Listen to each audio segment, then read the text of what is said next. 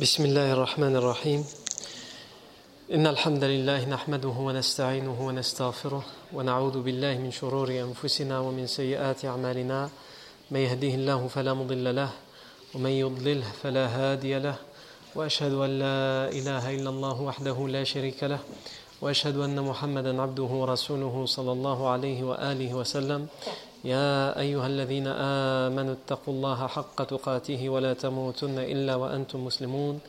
يا أيها الناس اتقوا ربكم الذي خلقكم من نفس واحدة وخلق منها زوجها وبث منهما رجالا كثيرا ونساء واتقوا الله الذي تساءلون به والأرحام. إن الله كان عليكم رقيبا. يا أيها الذين آمنوا اتقوا الله وقولوا قولا سديدا. يصلح لكم أعمالكم ويغفر لكم ذنوبكم ومن يطع الله ورسوله فقد فاز فوزا عظيما.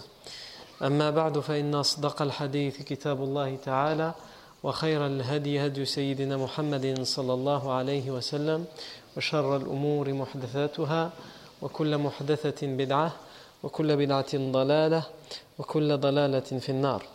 أجارني الله وإياكم من النار. ثم ما بعد. On a rappelé la fois dernière que euh, les Quraysh, les idolâtres, qui ont mis tous les moyens possibles entre leurs mains, ils ont mis tous ces moyens-là pour retrouver la trace du prophète Mohammed et de son compagnon Abu Bakr anhu, qui avait trouvé refuge au sud de la Mecque dans une montagne, dans une grotte dénommée Gharu Thawr, la grotte de Thawr. On a expliqué que malgré tout, malgré ce refuge bien, très bien choisi, minutieusement choisi, à l'abri du regard, à l'abri des routes, à l'abri des pistes, sur une montagne très difficile d'accès, ils ont fini par retrouver la trace de la montagne et même la grotte. Puisqu'Allah Azza wa dit dans le Coran إلا تنصروه فقد نصره الله. إذا أخرجه الذين كفروا ثاني اثنين إذ هما في الغار إذ يقول لصاحبه لا تحزن إن الله معنا. فأنزل الله سكينته عليه وأيده بجنود لم تروها وجعل كلمة الذين كفروا السفلى وكلمة الله هي العليا. والله عزيز حكيم.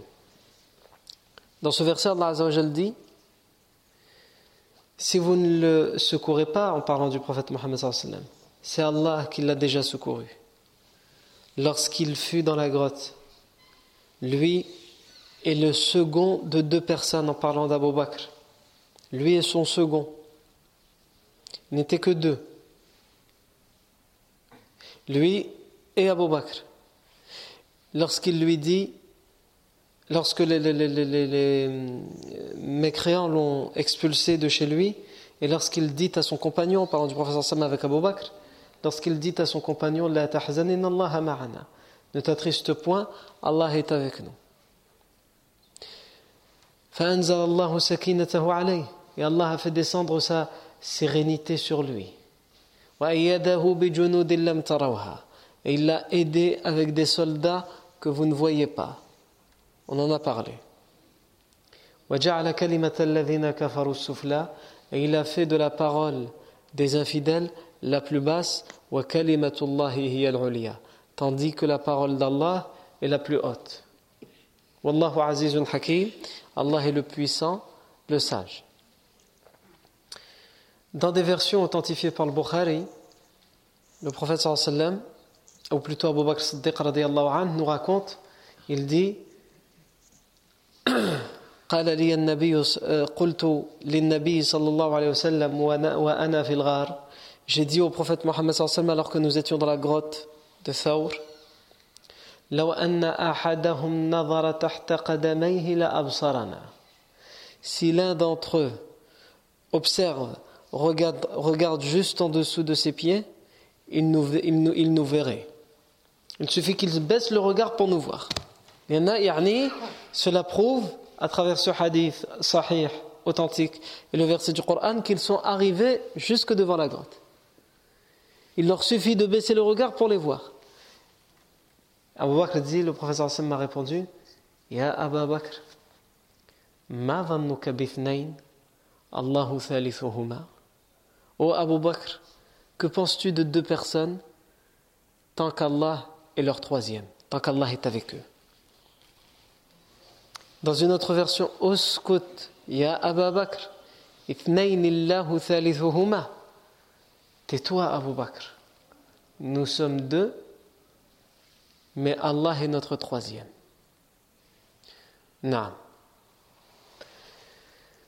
Donc nous savons, par rapport à toutes ces versions citées, que les Quraysh, ces versions sûres, elles nous montrent plusieurs choses. Elles nous montrent d'abord l'obstination des Quraysh. C'est pas le prophète Mohammed est sorti et parti ils s'éloignaient et ils, se, ils ont laissé faire. Et on voit que pour arriver à là, euh, à cet endroit, parce qu'on a bien dit que le prophète a choisi ce refuge, mais il a choisi le sens inverse. Au lieu d'aller vers le nord, tout le monde le cherche vers le nord, puisque Médine est vers le nord, il est parti trouver refuge dans cette grotte qui est dans le sud. Une piste qui est peu, il a emprunté une piste qui est peu empruntée par les gens. Il a escaladé une montagne très difficile d'accès, qui n'est pas escaladé habituellement. Personne ne, ne, va dans cette montagne. Sauf si vraiment il y a quelqu'un qui a perdu son troupeau, qui s'est éloigné dans cette montagne, il va aller le récupérer. Mais sinon, il n'y a aucune raison d'aller là. Aucune piste connue qui mène à cette montagne. Euh, la grotte, ce n'est pas une grotte où il y a de la place, où on a l'habitude de pouvoir s'y réfugier. C'est limite un terrier. Donc malgré toutes ces précautions, et malgré le fait, on avait déjà expliqué que l'ancien servant d'Abu Bakr, Amr ibn Fuhayra, venait chaque matin et chaque soir avec les troupeaux d'Abu Bakr pour euh, faire disparaître toutes les traces qui mènent de la Mecque vers la montagne de Thawr. Parce qu'il y avait les allers-retours, il y avait d'abord les traces de pas d'Abu Bakr et du professeur sallam qui sont partis jusque là-bas. Ensuite, il y avait les allers-retours qui étaient faits par euh, le fils d'Abou Bakr qui allait chaque soir à la grotte et qui revenait euh, avant que le soleil ne se lève à la Mecque et qui ramenait les informations, qui divulguait les informations sur la recherche du prophète d'Abou Bakr, qui les divulguait à son père et au prophète Mohammed il était à la Mecque comme si de rien n'était pendant la journée. Ensuite, lorsque tout le monde allait dormir, il faisait semblant de retourner chez lui pour aller dormir. Et en fait, il avait emmagasiné tout ce qu'il avait entendu, puisque c'était un enfant, personne ne prêtait attention à sa présence. Il, essayait d'écouter ce que les gens disaient sur la recherche. Est-ce qu'il cherche dans le bon endroit ou pas pour donner ces informations au prophète Mohammed et à Abu Bakr. Et il allait leur donner ces informations et il revenait le matin. Donc tout avait été organisé pour que cette grotte ne soit pas retrouvée. Et elle a été retrouvée. Cela montre donc l'entêtement d'Abu Bakr, qu'il voulait le retrouver. Ils ont tout fait pour. Ils n'ont pas cherché que vers le nord. C'était logique de chercher vers le nord. Ils ont cherché partout, vers le nord et vers le sud, et même vers des endroits qui ne sont pas euh, utilisés euh, habituellement par euh, les, randonneurs ou les voyageurs ou les gens qui, ont leur troupeau. Cela nous montre aussi. Mais ça, on y reviendra plus tard, que lorsque ton ennemi, celui qui te veut du tort, fait tout, fait tout pour t'avoir, mais qu'Allah en a décidé autrement, il ne pourra même pas t'atteindre. Il ne pourra même pas s'approcher de toi. Si Allah a décrété que rien, absolument rien ne peut atteindre, comme il l'avait décrété pour le prophète Mohammed et Abu Bakr, eh bien, ils peuvent arriver jusque devant la grotte, ils ne peuvent pas les atteindre. Ils sont là, ils sont juste à côté, mais c'est comme si le prophète Mohammed sallallahu et Abu Bakr n'étaient pas là.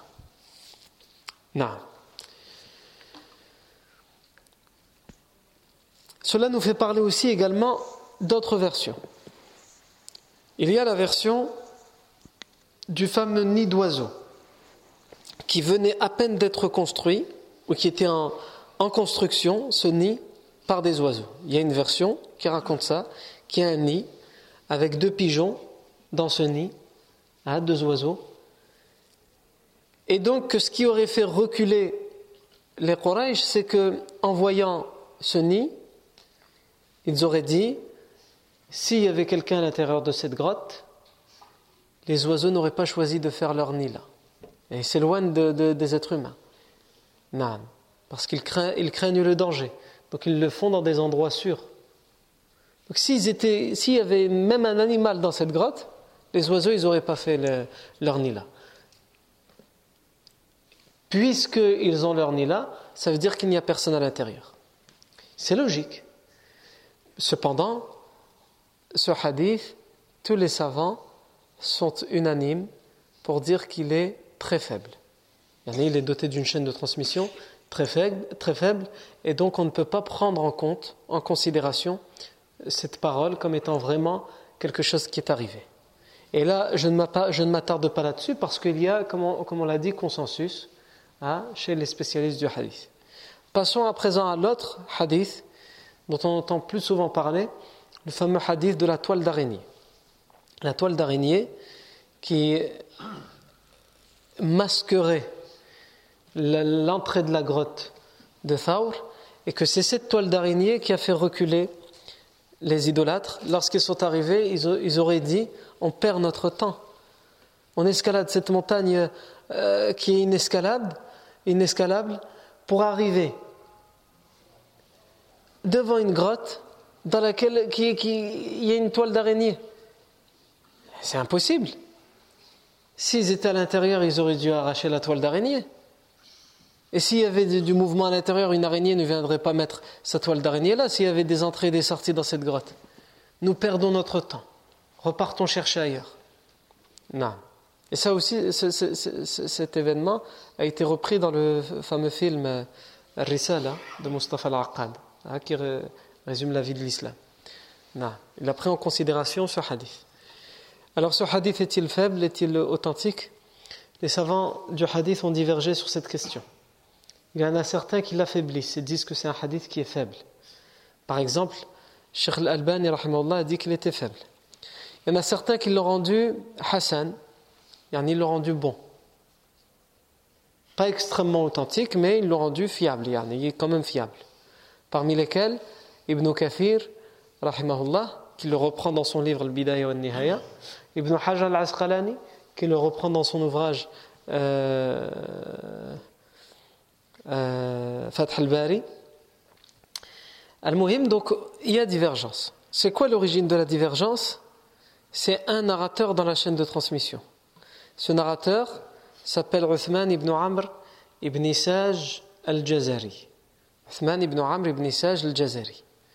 En fait, les spécialistes du hadith, les spécialistes des narrateurs, quand ils ont fait leur enquête sur cet homme, ils ont divergé entre eux. Donc comme ils ne sont pas d'accord sur cet homme, est-ce qu'il est digne de confiance ou non? Ça nous donne cette divergence sur le hadith est-il authentique ou non. Quand on reprend tous ceux qui ont fait des enquêtes sur cet homme pour nous donner un diagnostic, pour nous donner une conclusion. Cet homme, Uthman ibn Amr ibn, Saj al-Jazari, est-il fiable ou non? Tous disent qu'il n'est pas fiable. Sauf un spécialiste du hadith qui s'appelle Ibn Hibban. Ibn Hibban, un, grand spécialiste des narrateurs et un grand spécialiste du hadith, dit cet homme est, fiable. Il est digne de confiance. Mais c'est le seul. Yani, c'est le seul qui à fiabiliser, si on veut, ce narrateur. À partir de ce moment-là, on ne peut qu'être dans le doute, parce qu'on a, bien sûr, euh, pas n'importe qui, un grand euh, spécialiste des narrateurs, Ibn Hibban, qui le rend fiable, mais on a quand même tous les autres qui se sont attardés sur cet homme pour dire que non, il n'est pas fiable. Alors, des, grands spécialistes des chaînes de transmission comme euh, Ibn Kafir, comme Ibn Hajar al-Asqalani, qu'est-ce qu'ils nous disent? Ils nous disent c'est vrai, seul Ibn Hibban l'a rendu fiable, cet homme. Mais, son hadith, quand on trouve une chaîne de transmission comme celui-ci, où tous les hommes, entre guillemets, sont des hommes fiables, sauf un, et ce seul, c'est quelqu'un comme euh, Uthman ibn Amr ibn Saj al-Jazari, c'est-à-dire qu'il y a eu divergence sur lui. On n'est pas sûr. Certains ils vont te dire dans le doute, mais l'autre côté. Là, c'est plus qu'un doute. Certains vont te dire c'est plus qu'un doute. Il y en a la majorité, ils ont dit il n'est pas fiable. Il y en a qu'un qui a dit qu'il était fiable. Eux, ils disent non, pour cet homme-là, parce que c'est vraiment pas clair dans sa fiabilité ou non, ou en tout cas dans sa non-fiabilité, c'est pas clair pour eux. Ils disent pour cet homme-là, quand on retrouve que lui euh, dans la chaîne de transmission qui poserait des problèmes, on dira hadithuhu Ça veut dire que ce hadith peut être pris en considération, surtout lorsqu'on veut tirer une leçon de quelque chose. Non. Ou en tout cas, on peut en prendre en compte ce hadith. On prend en compte que il y a quelque chose dans la chaîne de transmission, mais on peut le prendre en compte. Et c'est ce qui les a poussés à le rendre Hassan, c'est-à-dire qu'il y a plusieurs degrés. Je ne vais pas tous les citer, mais euh, pour, grosso modo, pour, pour schématiser, vous avez le hadith sahih, authentique, la rubara alayh. Vous avez le hadith da'if, faible. Il n'y a pas de doute, il est faible. Et vous avez des hadiths qui, pour certains spécialistes, peuvent être da'if, c'est-à-dire faibles, mais il y a beaucoup de choses dans la chaîne de transmission ou dans le hadith ou autour de ce hadith qui vont venir appuyer la véracité de ce hadith. C'est-à-dire que quand on prend le hadith lui tout seul, il est faible. Mais quand on prend plein d'autres indices à côté, ils vont nous permettre de rendre plus fort ce hadith. Et c'est là où on va conclure que le hadith, au lieu d'être daif, il devient hassan. Donc on peut le prendre en considération. Et ici, c'est un des exemples de, des hadiths considérés comme Hassan, en tout cas pour certains savants, comme on l'a dit, comme Ibn Hajar al-Asqalani et comme Ibn Kathir Donc, le, le, moins qu'on puisse dire à propos de ce hadith de la toile d'araignée devant la grotte d'Othaur, c'est que les savants du hadith ont divergé sur le sujet. Donc pour résumer, cet événement du fait que les Quraysh sont arrivés à cette montagne à la, grotte de Thawr. Est-ce qu'ils y sont arrivés? Sans aucun doute. Le Coran le dit, Hadith al-Bukhari le dit. Si l'un d'entre eux, Abu Bakr, dit Regarde, sous ses pieds, il nous voit. Et il dit J'étais dans la grotte quand j'ai dit ça. Donc, c'est sûr et certain, ça, n'y a pas de doute, les Quraysh sont arrivés jusqu'à la grotte. Ce qui est sûr et certain aussi, c'est qu'ils ne les ont pas trouvés. On sait qu'ils sont arrivés jusque-là, jusqu'à la grotte, mais qu'ils ne les ont pas trouvés, qu'ils ne les ont pas vus, que, que, que, que. Al-Muhim. Mais, quelle est la raison du fait qu'ils ne les ont pas trouvés, qu'ils ne les ont pas vus? Est-ce une toile d'araignée ou, autre chose? La toile d'araignée, Allahu A'lam. C'est douteux. Le nid d'oiseau, non, c'est faible. C'est comme ça qu'on résume la chose. Peut-être qu'il y avait la toile d'araignée, peut-être pas. Le nid d'oiseau, c'est sûr qu'il n'était pas là. Wallahu a'lam. Par contre, la chose qui est sûre, c'est ce que le Coran a dit.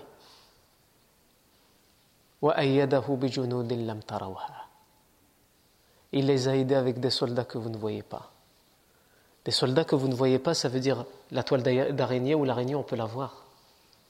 Mais là, à ce moment-là, il les a aidés avec quelque chose que ni vous, au final, ni les idolâtres n'ont vu. Il, les a aidés avec quelque chose qu'on ne voit pas. Donc si c'est quelque chose qu'on ne voit pas, on ne sait pas ce que c'est, Tout ce qu'on sait, c'est qu'Allah a mis en place son décret, sa volonté, afin qu'ils viennent jusque cette grotte, mais qu'ils retournent bredouille.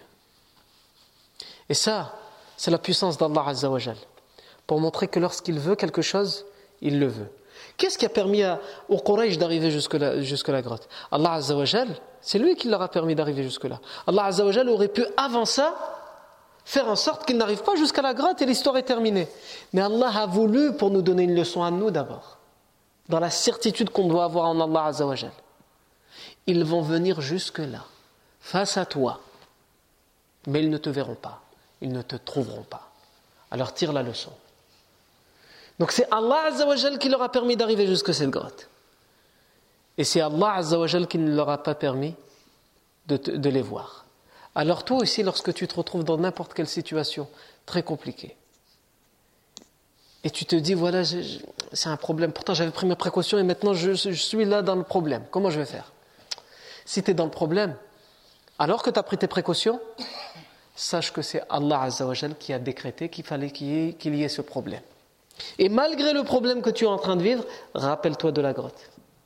Le prophète a pris toutes les précautions pour ne pas se faire attraper. Pour, pour ne pas, juste ne pas se faire attraper, pour que la grotte de Thawr, elle ne soit pas trouvée. Il a utilisé Amir ibn Fuhayra, il a tout utilisé. Il a utilisé toutes les précautions. Mais Allah a dit, toi, tu as utilisé toutes les précautions pour qu'ils ne trouvent pas la grotte. Eh bien, moi, malgré toutes tes précautions, je leur permets de trouver la grotte. Mais ce n'est pas parce qu'ils vont trouver la grotte qu'ils vont te trouver toi. Donc, quand tu as ton problème, rappelle-toi aussi que si Allah a permis le problème, malgré tout, il peut permettre la solution du problème. Allah lorsqu'il permet que le problème arrive jusqu'à toi, c'est pour tester ta certitude. Comment tu vas réagir à ce moment-là je suis cuit, c'est fini.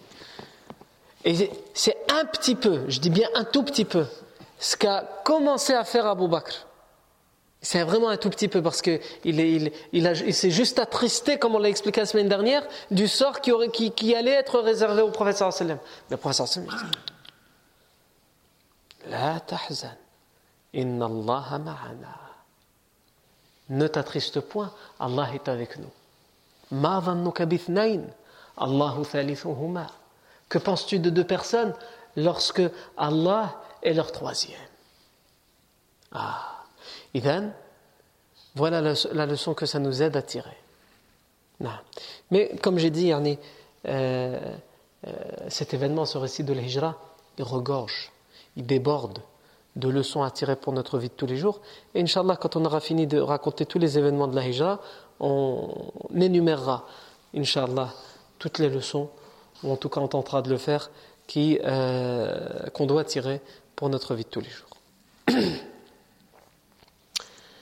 on passe à présent,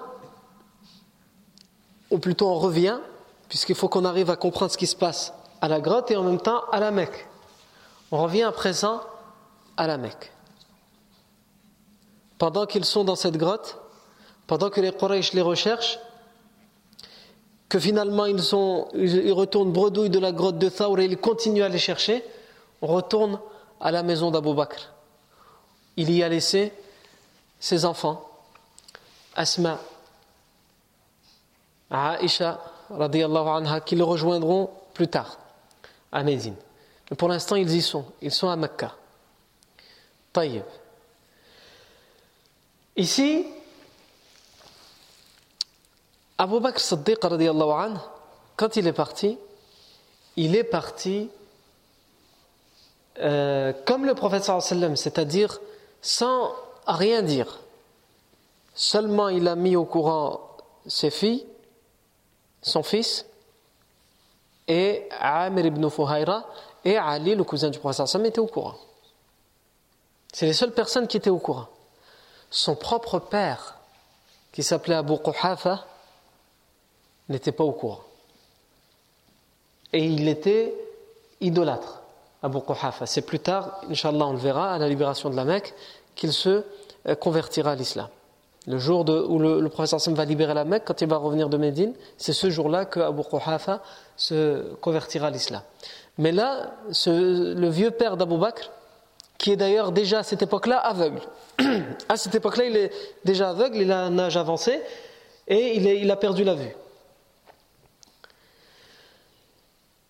Et donc quand il entend parler à la Mecque, donc lui il est idolâtre, c'est pour ça aussi que Bakr n'a pas, pu, prévenir son père et lui faire ses adieux parce qu'il craignait qu'il ne l'empêche de partir comme la plupart des idolâtres faisaient avec leurs enfants musulmans, ils les emprisonnaient, les capturaient quand ils savaient que leurs enfants voulaient faire l'émigration à Médine.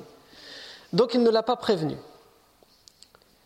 Donc Abu Quhafa, à ce moment-là, il vient frapper à la porte de son fils.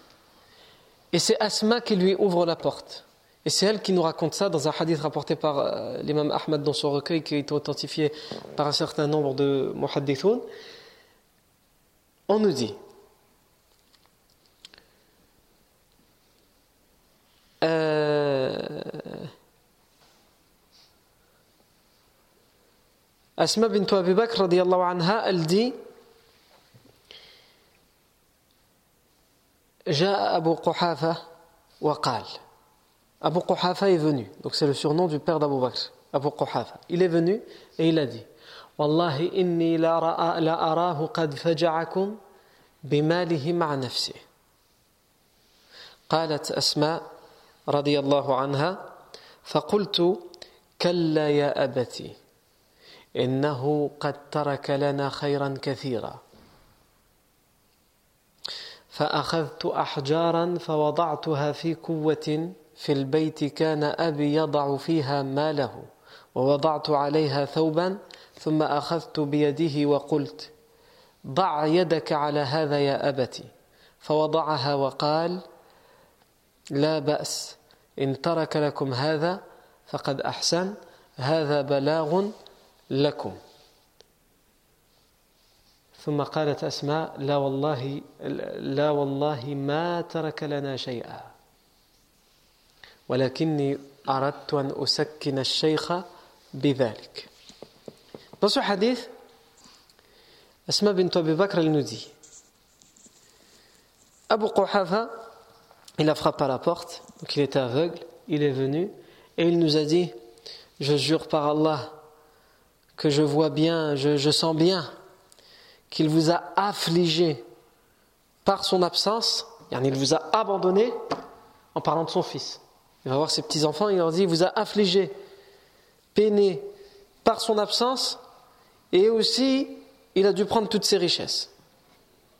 Aïwa. Et ce que j'ai oublié de préciser, c'est qu'à cette époque-là, Abu Bakr Saddiq anhu, avait, selon les versions, entre 5000 et 6000 dirhams, des pièces d'argent. Entre 5000 et 6000. Il a tout pris avec lui. Il n'a pas tout pris avec lui parce qu'il s'est dit Moi j'en aurais plus besoin que mes enfants. Il a tout pris avec lui parce qu'il s'est dit Le prophète sallallahu en aura plus besoin que moi et que mes enfants. Si c'était lui tout seul qui partait, sans aucun doute il aurait laissé une partie à ses enfants. Mais là, il se sentait responsable de la hijra du prophète sallam, donc il a tout pris.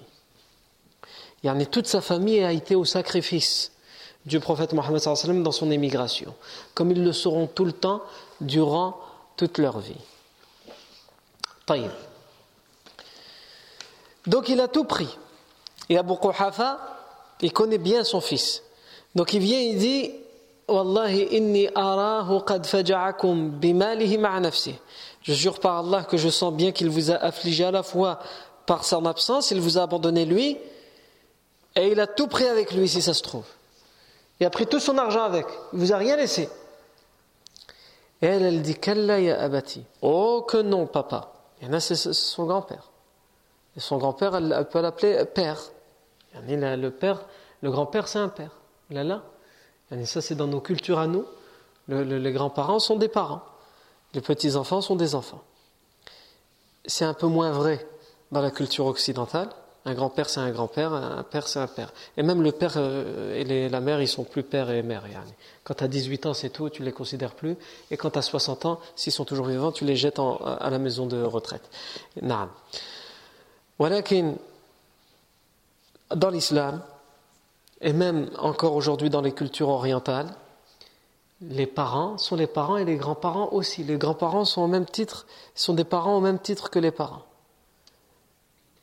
D'ailleurs, l'islam, il donne beaucoup les mêmes droits aux grands-parents comme aux parents, aux petits-enfants comme aux enfants. Par exemple, l'héritage. Hein? L'héritage,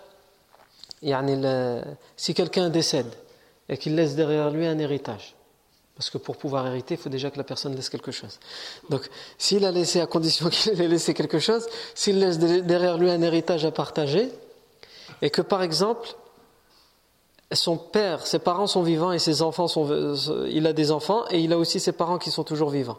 Ses parents ont un droit d'héritage sur lui et ses enfants aussi. Les grands-parents ont-ils un droit d'héritage ou pas? Les grands-parents ont ce droit d'héritage si les parents ne sont plus de ce monde. C'est possible que quelqu'un meure il laisse un héritage à partager, mais lui, quand il est mort, ses parents étaient déjà morts avant lui, mais il a encore, lui, des grands-parents vivants. Et bien dans ce cas-là, les grands-parents prennent la place des parents dans le, droit d'héritage. Non. Euh, comme le, euh, quelqu'un qui, un savant, a fait un poème sur les droits d'héritage parce que c'est quelque chose de compliqué. Donc, pour essayer de simplifier, il a fait un poème, ce qu'on appelle moutoun. Et dans ce poème, il dit والوارثون من الرجال عشرة أسماؤهم معروفة مشتهرة الابن وابن الابن مهما نزل والأب والجد له وإن علا والوارثون من الرجال عشرة Les héritiers parmi les hommes sont au nombre de dix. Il y en a dix parmi les hommes qui ont droit à l'héritage. Le fils et le fils du fils, yani le petit-fils, et, ainsi de suite. Et tu peux descendre autant que tu veux, même l'arrière-petit-fils, arrière-arrière-petit-fils. Si par exemple ton fils, il a laissé des enfants qui eux ont laissé des enfants et que ton fils est mort, ton, petit-fils est mort, mais ton arrière-petit-fils est toujours vivant quand toi tu vas mourir, il a droit à ton héritage. Non. Donc c'est dans ce sens-là. Wal abu wal jaddu in'ala. Le père et le grand-père et monte aussi autant que tu veux. Et l'arrière-grand-père et l'arrière-arrière-grand-père. S'il est vivant et que le père est décédé, il a droit à ton héritage. Donc ils ont tous la place de père. Naam. Et ensuite il continue, il donne les autres. Hein, l'oncle et le cousin, le fils de l'oncle. Naam. Mais ça c'est uniquement à certaines conditions, pas tout, dans tous les cas l'oncle et le cousin. Naam.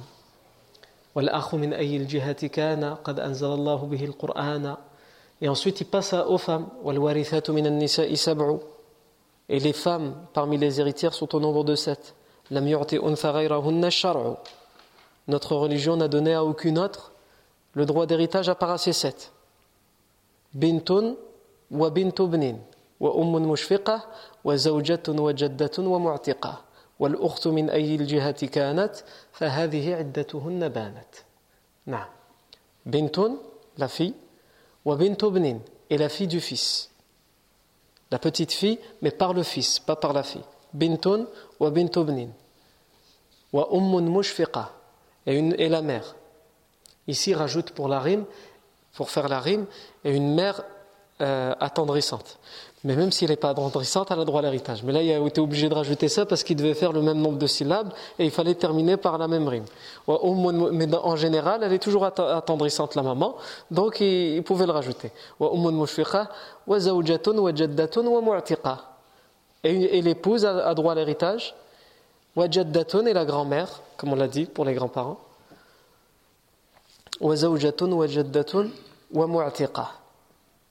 Et le, le, celle qui a été euh, libérée. Euh, nous, ça ne nous concerne plus. Il y en a celui qui était esclave et son maître, il l'a libéré. Il conserve des liens avec son ancien maître, parmi lesquels euh, des droits d'héritage. Celui qui libère, al-mu'tiq, il concerne un certain droit d'héritage par le fait qu'il a libéré, qu'il a fait ce grand bien de libérer cet esclave. Au cas où l'esclave, quand il a, été libéré, ensuite il va mourir et il va laisser derrière lui quelque chose. Et la sœur, de quelque côté qu'elle soit. Euh, la sœur, la demi-sœur, peu importe.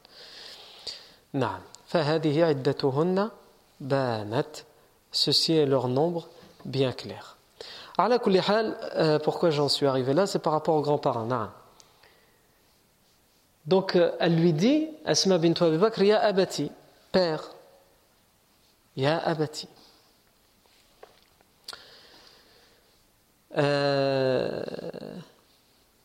يا أبتي كلا يا أبتي إنه ترك لنا خيرا كثيرا إنه قد ترك لنا خيرا كثيرا Oh que non père, il nous a laissé beaucoup de bien. Il nous a laissé un grand khair.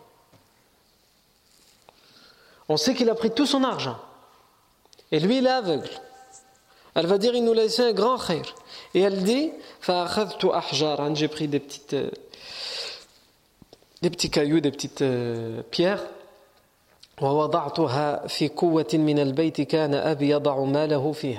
Et je les ai mis dans, la, dans une lucarne dans la maison, hein, à un rebord d'une petite fenêtre un genre de petit trou pour euh, aérer, oxygéner la maison et pour un peu illuminer, faire entrer la lumière.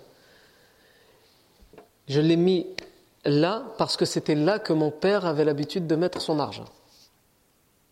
Et j'ai pris un vêtement, et j'ai posé le vêtement sur ces, petites pierres. Et elle a dit, j'ai pris la main de mon grand-père, donc Abu Quhafa, qui était aveugle. Elle lui a pris sa main et lui a fait poser sur le vêtement, avec les, petits cailloux en dessous, pour faire penser à des pièces euh, d'argent. Nous, les pièces à l'époque, c'est pas comme aujourd'hui, c'est les machines qui le font, donc euh, elles sont bien rondes, etc. À l'époque, il y en a euh, entre une pièce euh, et une autre pièce qui avait la même valeur, elle pouvait peut-être avoir une forme un peu différente en fonction de la personne qui l'avait façonnée, etc. Non. Donc, il va faire comme ça, il va dire, il va la bas. Ah, pas, mal, hein si vous allez laisser tout ça, quand même, il a, il a, il a fait bien. Ça l'étonne. Lui, de ce qu'il connaît de son fils, pour ce genre de choses, il aurait tout pris avec lui. Parce qu'il le connaît, il est dévoué son fils pour les autres. C'est dans ce sens-là. C'est pas dans le sens, certains pourraient comprendre, il a tout pris pour lui. Non, c'est parce qu'il se dévoue pour le prophète Mohammed Et il le sait, son père. Son père qui était idolâtre à cette époque-là, il le sait. Donc il dit, la bas, in taraka lakum hada, faqad ahsan. Lakum, ceci est suffisant, ceci est largement suffisant pour vous. Aïwa. Et elle termine, Asma, par nous dire à nous, puisqu'elle raconte l'histoire, elle dit, la wallah. Ma Non, je jure par Allah, il ne nous a absolument rien laissé. Il y en a en argent. Évidemment, il a laissé quand même la maison, il a laissé ce qu'il y avait dans la maison, mais il n'y a rien laissé comme argent. Ma shay'an.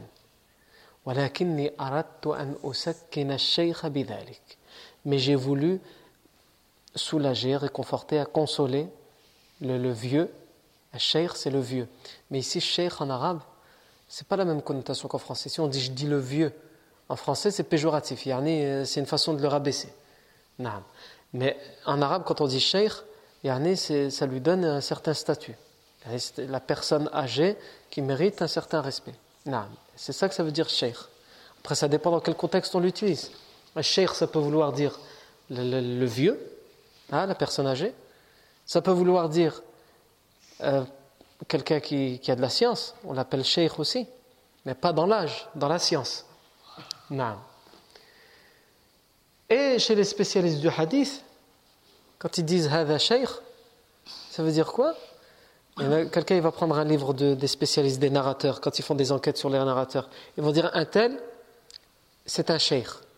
Nous, si on n'a pas le lexique de, de, cette science, on va dire c'est un sheikh, c'est un savant. Non, ça ne veut pas dire ça. Donc ça veut dire quoi? Ça veut dire il était âgé. Ça ne sert à rien. Non, ça ne veut pas dire il était âgé. Ici, pour le lexique des, des, des narrateurs, quand ils disent un tel est un cher, ça veut dire parce qu'ils ont des degrés de, fiabilité chez les, qui donnent chez les hommes, des notes, on va dire. Il y a plusieurs notes dans la fiabilité. Et il y a plusieurs degrés, plusieurs notes dans ceux qui sont douteux et faibles. Et le degré le plus bas dans la fiabilité, c'est cher.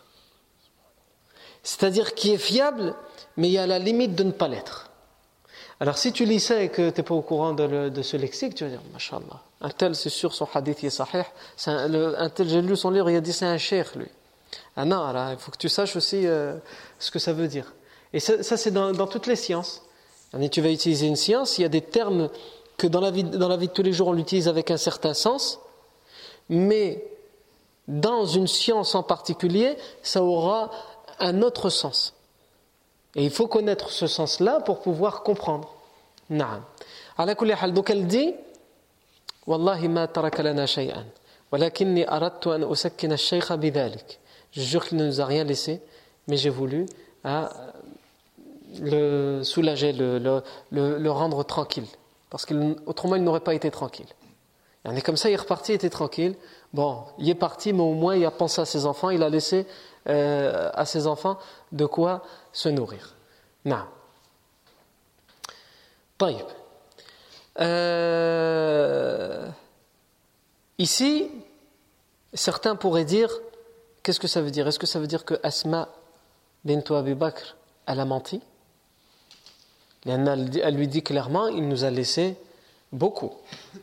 Et elle a pris des cailloux, elle les a mis en dessous d'un vêtement, elle a pris sa main, tiens, regarde, il nous a. N'importe qui pourrait dire, est-ce que ça veut dire qu'elle a menti? Est-ce qu'une femme comme Asma bint Abi Bakr, anha, elle a menti Et donc on a tout de suite envie de dire, ouais, mais elle était sous la contrainte, etc. Yani, oui et non. C'est une sorte de contrainte, mais en fait, c'est même pas vraiment un mensonge. Il y en a, Asma bint Abi Bakr, son grand-père, il veut savoir s'il a laissé de l'argent. Et elle, elle ne, pas, elle répond pas non. Elle ne lui répond pas oui, il nous a laissé de l'argent.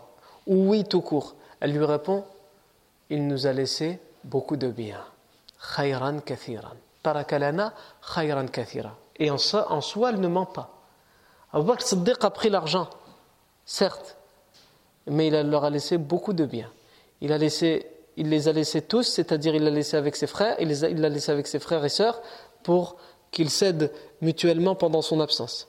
Il leur a laissé tout ce qu'il possédait en dehors de l'argent dont il allait avoir besoin pendant le voyage. Mais tout le reste, il leur a laissé. Donc c'est dans ce sens-là où elle dit Il nous a laissé beaucoup de bien. Non. Et ensuite, lorsqu'elle raconte vraiment et qu'elle sait que là, elle peut dire ce qui, en est, elle dit il ne nous a rien laissé, il n'y a rien en argent, évidemment. En argent, là, s'il faut dire la vérité, il ne nous a rien laissé en argent.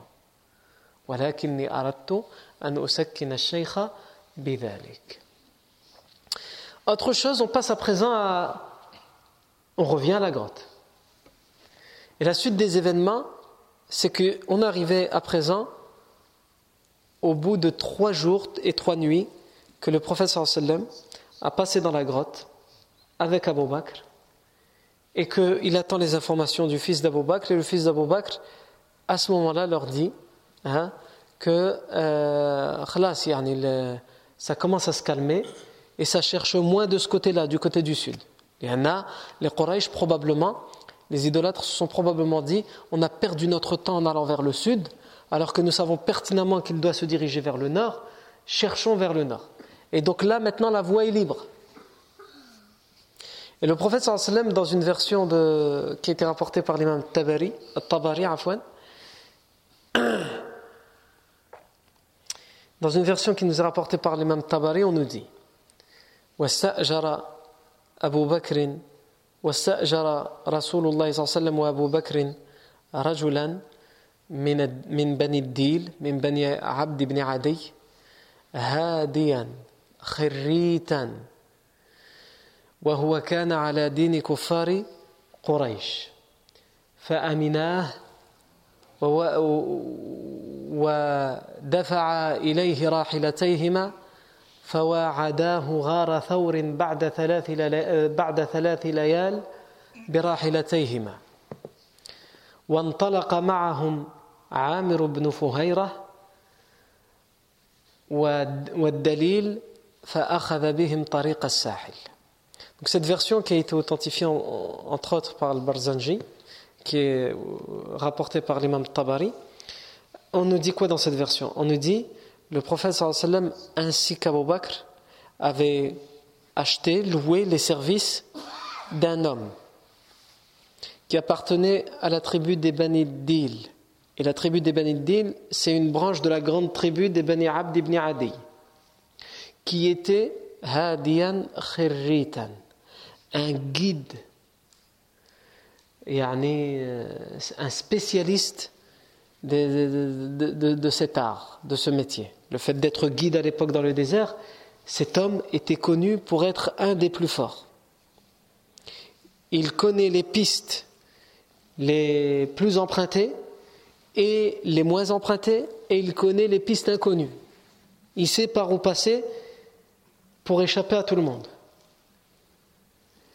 Et il sait comment organiser un voyage sans laisser de traces derrière. C'est ça à l'époque quand on dit hadiyan khirritan. Il va te ramener, lui son travail c'est de te ramener là-bas sain et sauf. Et donc pour ça, il doit connaître tous les chemins, les meilleurs et les pires, et il doit avoir l'art aussi de ne laisser aucune trace derrière. Il est méticuleux sur tout. Naam, le professeur Sam l'a choisi lui. Et on nous précise. Et il était de la religion des infidèles de Quraysh. Il était idolâtre. Mais le prophète sallam, peu importe, il avait besoin de quelqu'un qui était compétent. Et si cette compétence, c'est quelqu'un qui n'a pas la même religion que lui qui l'a remplie, il va utiliser sa compétence. Euh, ce qui compte, c'est qu'il ne lui soit pas hostile, et qu'il ne le trahisse pas et qu'il ne se retourne pas contre lui. Donc justement, le hadith nous précise, amina. Ils, ont, pu lui faire confiance. Ils savaient qu'ils ont pu lui faire confiance, donc ils l'ont choisi lui. Ils ont choisi un idolâtre parce qu'il était digne de confiance et parce qu'il avait, il était le plus talentueux dans cet art. Il était le plus compétent. Donc, ici aussi, ça nous montre que le musulman, il peut sans aucun problème utiliser euh, les compétences de quelqu'un qui n'a pas la même religion que lui, évidemment, mais aussi l'inverse, évidemment, et ça c'est très important pour nous qui vivons en France. On vit en France, on est une minorité, mais il ne faut pas y aller se marginaliser comme certains qui pensent qu'il faut qu'ils vivent entre eux en autarcie. Non, pas du tout. L'islam, depuis toujours, nous permet de travailler avec l'autre, quelle que, soit, sa coutume, sa croyance, etc.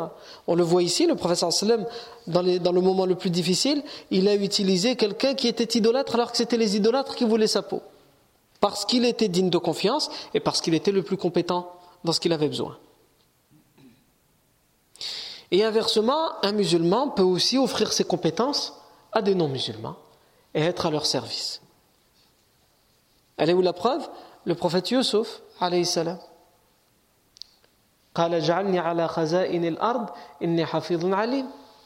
Yusuf, il va dire au roi d'Égypte, qui, selon la majorité des savants à cette époque-là, le roi d'Égypte n'est pas musulman, et lui, il est prophète, et il, il, a traduit, il a expliqué, interprété le rêve euh,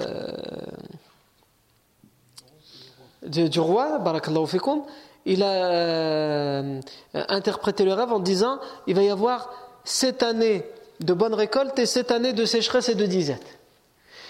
Et Yusuf, comme il s'y connaît dans, dans, le fait de faire des réserves et tout ça, des économies, il va lui dire Mais moi, comme étant celui qui va gérer les récoltes de la terre. Parce que je connais, j'ai la science et je, suis, je sais préserver les choses. Yani je suis compétent. Et ici, ça nous montre quoi? Ça nous montre que le musulman peut, parce que quelquefois on dit oui, mais ça veut dire qu'on se vante. Non, quand tu vois qu'il n'y a personne, toi tu sais, pas par prétention, par orgueil, qu'une chose, tu es talentueux, tu sais la faire mieux que d'autres, et que les autres, Ici, en l'occurrence, dans l'histoire de Yusuf, ces autres-là ne sont pas musulmans, ont besoin de cette compétence. Attends pas qu'on vienne te chercher. T'attends qu'on vienne te chercher quand, alhamdoulilah, il y en a plein qui remplissent ce rôle-là. Toi ou un autre, vous pouvez le faire. Mais quand tu sais que personne, pas par prétention, par orgueil, mais tu le sais, ne pourra remplir cette compétence aussi mieux que toi, et que les autres en ont besoin, alors vas-y, pas par prétention, par orgueil, mais parce que tu dois être au service des autres. Et c'est ce qu'a fait le prophète Yusuf. Non. Donc je reviens au prophète Mohammed. Il a engagé un idolâtre parce qu'il était compétent dans ce métier de guide à travers le désert. Hadiyan khirritan, comme il a dit dans le hadith.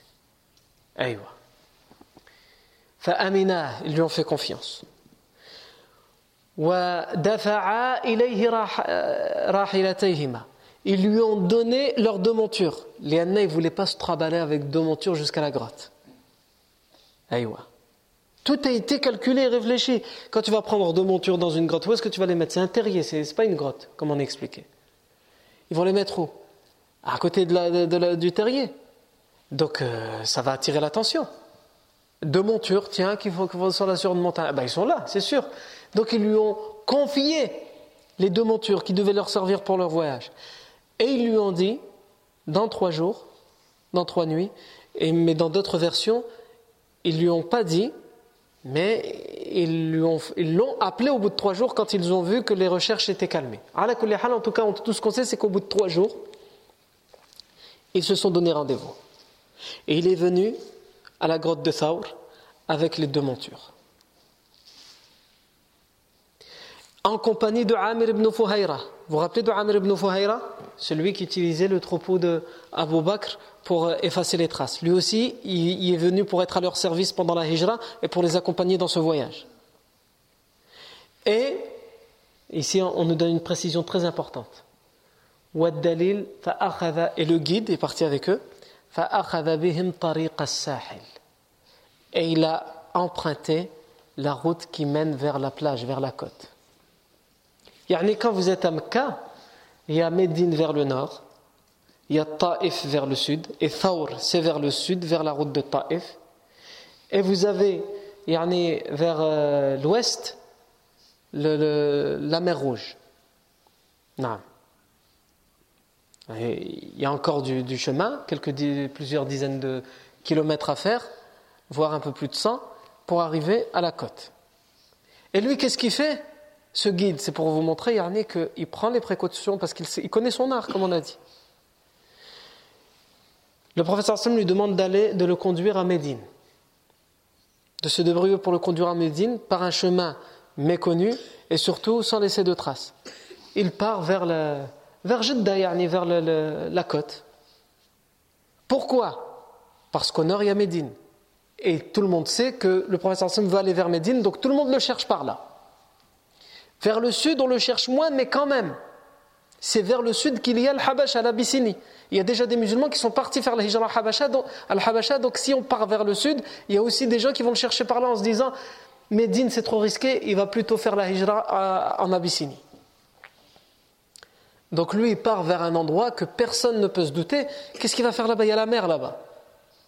Après, quand tu arrives à la mer, après tu fais quoi Yani Donc lui il part vers la mer. Et le professeur sallam et Abu Bakr lui font confiance parce qu'il est compétent, il ne pose aucune question, ils le suivent. Et il y a des hadiths qui nous montrent, un point par point, nous on ne va pas faire ça, on n'a pas le temps, et en plus il faudrait bien connaître la, cartographie saoudienne, où on nous, montre point par point quelles étapes il a fait, ce guide, où il euh, brouillait les pistes pour les amener euh, jusqu'à Médine. Non. Ça, à partir de ce moment-là, la poursuite la recherche de la part des idolâtres à l'encontre du prophète Mohammed et d'Abou Bakr n'ont pas cessé. Ces recherches n'ont pas cessé. Elles ont continué. À un tel point qu'encore une fois, un homme, malgré toutes ses précautions, va retrouver leurs traces. Un idolâtre va retrouver leurs traces. Et il veut à tout prix avoir la rançon, puisqu'on avait dit qu'il y avait une rançon de 100 chamelles qui était promise pour Abu Bakr si on était attrapé mort ou vif, et sans autre chamelle si le professeur sallam était capturé mort ou vivant. Cet homme, qui s'appelle Suraqa ibn Malik, va retrouver leurs traces et il va arriver jusque devant eux. Comment il va retrouver leurs traces? Et qu'est-ce qu'il va faire lorsqu'il sera devant eux? Ça, c'est ce que nous verrons la fois prochaine.